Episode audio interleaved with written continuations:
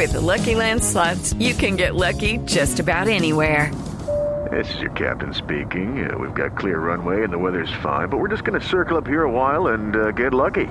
No, no, nothing like that. It's just these cash prizes add up quick. So I suggest you sit back, keep your tray table upright, and start getting lucky. Play for free at LuckyLandSlots.com. Are you feeling lucky? No purchase necessary. Void where prohibited by law. 18 plus terms and conditions apply. See website for details. Se está creciendo el escándalo Padre Linero en Barranquilla con el asesinato de doña Araceli, que era la asesinada por su sobrino. Esta mañana la fiscalía está entregando detalles. El asesinato es macabro. La mató con un golpe de martillo muy probablemente, la, desmembró con una cegueta, mm, llevó parte de, mm, los brazos a guardar en una nevera de una señora. Por Porque Dios, Jorge Vélez, que es el asesino, le dio un billete. le debía una plata a doña Araceli, que es la tía Araceli. No, por Dios. La fiscalía está esta mañana en el juicio entregando los videos de las ferreterías en donde aparece comprando el martillo con el que la mató, las ceguetas con las que La desmembró. cercenó. Planeó el crimen, esto es lo que quiere decir Padre Linero, para que se ponga pálido con toda la sangre fría posible. Y el señor lo pillaron, lo descubrieron y están contando las pruebas en Barranquilla, Alejandro.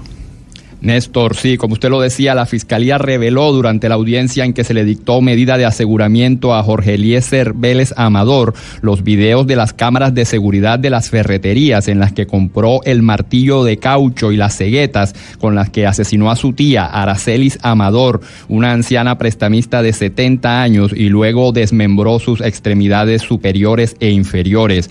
Escuchemos al fiscal del caso sobre la forma en que este hombre lo planeó todo con antelación el pasado Usted adquirió en una ferretería de la ciudad herramientas tales como un mazo de hule, un marco de cegueta y tres hojas para esta y una pacora. Elementos que después del hallazgo del cadáver fueron encontrados en el lugar de los hechos. Este crimen, que fue cometido en un edificio de apartamentos del barrio Riomar, en el norte de Barranquilla, una zona exclu- exclusiva de la ciudad, tiene conmocionado a los barranquilleros por sus detalles escalofriantes. Las autoridades han confirmado que Vélez Amador, quien tiene 49 años, reconoció el homicidio y, pidió perdón a su familia. Dijo que realizó el atroz hecho por una deuda económica que tenía con su tía. Escuchemos al subcomandante de la policía, coronel Engelbert Grijalba. Gracias a labores de investigación se encuentran las extremidades superiores e inferiores de la mujer al interior de un refrigerador. El cuerpo fue descubierto cuando un vecino se atrevió a entrar en el apartamento, Néstor. Con toda la razón, esa indignación que hay en Barranquilla, el doctor Rodrigo Restrepo es el director de fiscalías allí en el Departamento del Atlántico. Señor fiscal Restrepo, buenos días. Muy buenos días a todos. Fiscal, ¿qué saben, qué han logrado averiguar sobre este señor? ¿Por qué mató a la tía, la tía Araceli? Bueno, la evidencia recopilada nos da a entender que probablemente la Oxisa, su tía, le daba grandes cantidades de dinero para que este señor prestara a su vez. Y parece que era tanto el dinero que le adeudaba a la tía que probablemente este puede ser el móvil de ese crimen. Claro, pero, pero, doctor Restrepo, ¿cuánta plata le prestó la tía Araceli a este asesino? Bueno, la familia más o menos hablan de una suma que puede ser hasta superior a 100, 200 millones de pesos. Doctor Restrepo, ¿y cómo descubrieron que él había sido el responsable de este, de este crimen tan atroz? Bueno, responsable todavía no podemos hablar, pero sí, como él aceptó los cargos, ya esa presunción de inocencia se ve menguada. Cuando llegamos a la escena, a eso de las seis y media para las siete de la noche, lo lógico de los investigadores, personal de todo allí en el lugar, uno empieza a hilar, a preguntarle cosas que no concuerdan con la realidad, como por ejemplo, él dijo que salió a las tres y media, los testigos hablaban que salió a las cuatro y media. Dijo que salió sin bolsa en las manos y los testigos dicen que salió con una bolsa grande en las manos. Mm. Y allí logramos en una diligencia muy rápido de allanamiento en el inmueble de él, encontrar evidencia ya sólida como prendas de vestir Fiscal, manchadas con Es, sangre. es cierto que es parte de lo que más me impresiona de esta historia, que este era el hijo más querido de la tía Araceli, el sobrino más querido. Ese, ese era su sobrino adorado, El el, sobrino, favorito.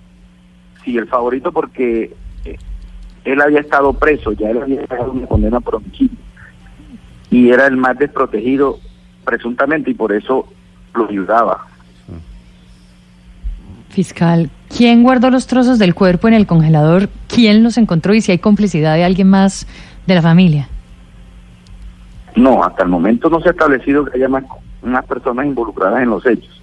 Una señora Es una historia de conocida del imputado afirma que él llegó allá tipo seis y media de la tarde y le entregó una bolsa grande para que se la guardara en el congelador y ella inocentemente la guardó.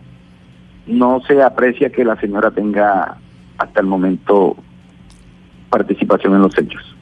Eh, fiscal Restrepo, con los buenos días, ¿cómo fue descubierto el cuerpo? Se dice que un vecino se llenó de valor y se atrevió a entrar al apartamento de la señora Araceli.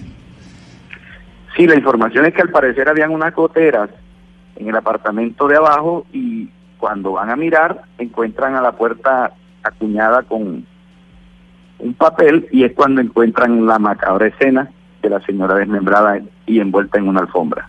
Es una historia de horror como, bueno, de Macabra. las, de las muchas, macabra, de las muchas que hay en Colombia, desafortunadamente. Aquí de un sobrino por una deuda de 100 o 200 millones de pesos. Fiscal, suerte en el proceso. ¿Cuántos años de cárcel podría pagar este señor? Bueno, el homicidio agravado tiene una pena de 400 a 600 meses. Por la intensidad del doble y demás, estaríamos hablando de una condena que podría oscilar en aproximadamente 500 meses de prisión, pero como él aceptó cargos, tendría derecho a una rebaja de pena que podría oscilar entre el 33.3% al 50% de la pena total que vendría siendo de probables 500 meses. 500 meses son 41, 42 años, menos el 33%. Este señor en veintitantos años sale de la cárcel. Aproximadamente, sí, esa es la pena para esa clase de delito cuando la persona acepta que cometió el delito. Y él ya aceptó, ¿no? Pidió perdón. Sí, señor, pidió perdón y aceptó que cometió un error. Señor fiscal, gracias y suerte en el juicio. A ustedes, un abrazo.